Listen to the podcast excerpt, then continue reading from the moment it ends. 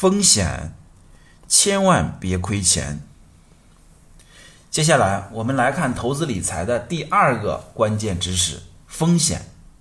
投资新人盲目的盲目乐观，忽视风险。当各种各样的中介用高收益率来吸引人时，投资新人一不小心就就掉进坑里了。在投资之前，我们需要了解这款理财产品的风险怎么样。我们可以用最简单的方式理解风险：这款理财产品是否保本，也就是说，你是否会亏掉本金。按照这个方法来判断，我们将所有的投资分为两类。第一类，低风险投资，几乎不可能亏掉本金；第二类，高风险投资，亏掉本金很正常。银行存款属于第一类投资。从法律意义上来说，虽然银行经营不善可以申请破产，但是发生的概率非常小。一般我们认为，把钱放在银行能够保证本金的安全。优秀的国债属于第一类投资，国家的信用强，违约风险很低。但是，并非所有国债都是低风险资产。国债是长期的理财产品。比如，中国国债发行的年限有一、三、五、七、十、三十、五十年。如果你买了三年期的国债，那么这三年中你没有办法没有办法把钱取出。另外，货币基金的风险很低，也算第一类投资。风险和收益是一体两面，这些投资的风险小，他们的收益也不高。除此之外，对可能亏掉本金的高风险收益，我们就需要仔细的鉴别了。其中有一部分是黄金，有一部分是沙子，我们需要睁大眼睛仔细鉴别。以股票为例，在牛市中，你能听到很多股神的故事，比如有人从十万起步挣了一千万，但是在这些幸运儿的背后，有大量的韭菜沉默不言。在股市中有一。一赚二平七亏的说法，也就是说，百分之十百分之十的人能盈利，百分之二十的人刚好打平，百分之七十的人会亏损。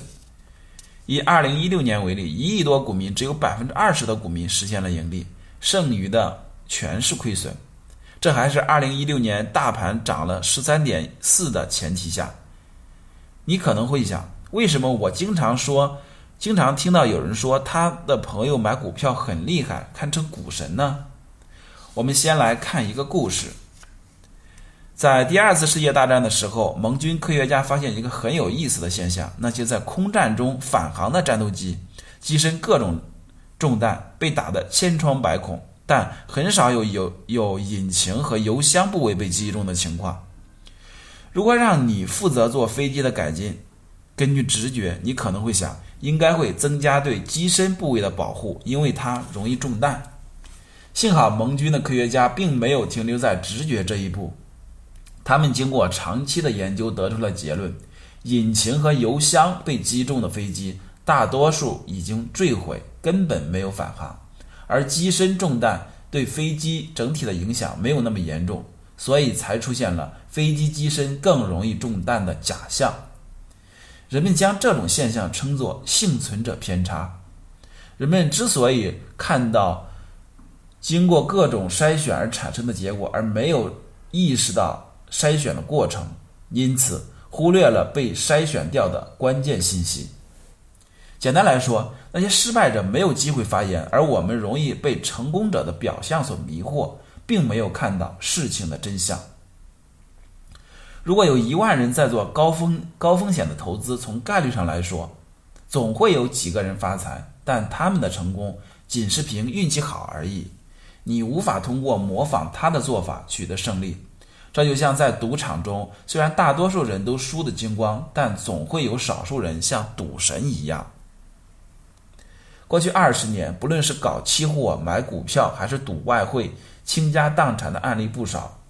这些失败者常常。躲在角落里埋怨自己，你没法听到他们的发言，因此就很容易低估很多领域的风险。从本质上而言，在投资领域最根本的风险来自你不懂自己所投资的领域。你不知道自己真的在干什么，只是盲目的听消息、乱投资。用古人的话说，就是“盲人骑瞎马，夜半临深池”。用当下的话来说，就是抓瞎。那么，什么叫懂呢？简单来讲，对任何资产的买入有三条标准，你可以用来检验自己。第一，你知道这项资产盈利的原因及为什么能挣钱；第二，你知道这项资产盈利的周期及多久能落袋为安；第三，你知道投资的竞争对手情况即我和谁在竞争，胜利的把握有多大。我们以房产为例来说明一下，为什么中国的房产过去二十年增值比较快？有三个因素在驱动，即产业发展使城市产生了大量的机会，由此引发的城镇潮浪、城城镇化浪潮导致大量人口流入城市，人均收入普遍提高，使得购房者数量增加。房产的资产增值周期是多少？一般来说，房地产有涨跌的周期，持有者建议在三年以上。买房的竞争对手是谁？主要是和你我一样的普通人。在“房住不炒”的指挥指导原则下，各地都出台了相关的政策。买房需要资格，大公司、大资本比较难以解决这个问题。需要注意的是，即使是同一类投资，这三个问题的答案也会不断的变化。以买房为例，未来十年就不会像过去那样简单了。每次投资前都问自己这三个问题，你就能守住自己的能力圈。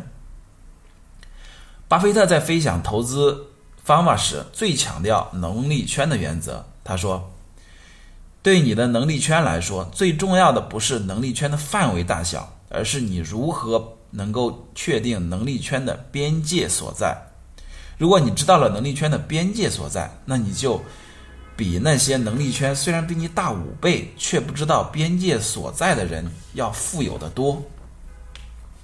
很多人嘲笑巴菲特不懂不懂科技，这些年错过了谷歌、亚马逊等这些增长率很快的企业，但对巴菲特来说，这是一种慎重的选择。他认为自懂自己不懂科技企业，科技企业的估值过高，宁愿放弃。后来，他投资了苹果公司，也不是把它当做科技企业，而是当做一家具备广泛消费群体、品牌强大、现金流充足的零售企业。当你在自己的能力圈内行动，你对自己能否获得回报心里有数，而不是期待好运气的降临。当然，每个人的能力圈都可以拓展，特别是那些从重要，是那些很重要且难度不高的能力。在传统教育体系中，我们很难接受投资理财知识，不论是刚毕业的年轻人，还是工作很多年的职场老兵，对这方面的知识都了解的不多。很多人一谈到理财就会心里发怵，往后退缩。要搞懂理财，是不是要数学很好，很爱计算呢？我曾经也有这样的担忧。不过，当我开始认真的研究投资领域的经典知识，并且动手实践之后，我可以很负责任的告诉你，掌握最重要的理财知识并不难，只要你读过高中，就一定能够学会理财。请注意，最重要的理财知识这个限定语，因为在金融领域有很多内容已经发展到普通人无法理解的地步，如量化交易，但那些知识你不需要知道，大道至简。每个学科底层的内容都非常精简。如果你不以金融为主业，只想找到实现财务自由的极简理财法，搞懂最重要的理财知识就足够了。这也是本书的写作目的。